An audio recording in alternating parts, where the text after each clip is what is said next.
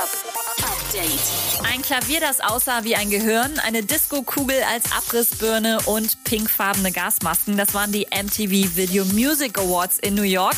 Megan Thee Stallion ist in der Kategorie Best Hip-Hop ausgezeichnet worden und Da Baby hat seine Performance für ein politisches Statement genutzt. Er hat unter anderem mit Handschellen in einem Polizeiwagen performt und damit auf Polizeigewalt gegen Schwarze aufmerksam gemacht. Ein Thema, das die USA ja schon seit Monaten bewegt und weshalb es auch immer wieder zu gewaltsamen Protesten kommt.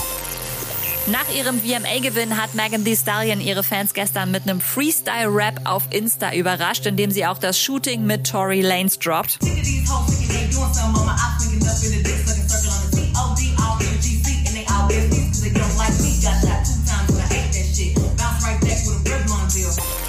Jamule hat sich für das rassistische Video entschuldigt, das am Wochenende im Netz aufgetaucht war. Allerdings hat er mittlerweile auch alle Kommentare unter seinem Text deaktiviert. Das macht es natürlich ein bisschen schwierig zu sagen, ob die Fans und Artist-Kollegen seine Entschuldigung akzeptieren. Nura zum Beispiel meinte in ihrer Insta-Story, sorry, nee, da gibt's leider nichts schön zu reden. Das kann man einfach gar nicht falsch verstehen. Das kann man einfach nicht falsch verstehen. Vor allem, du machst schwarze Musik die ganze Zeit. Du bedienst dich daran. Du machst Kohle mit uns.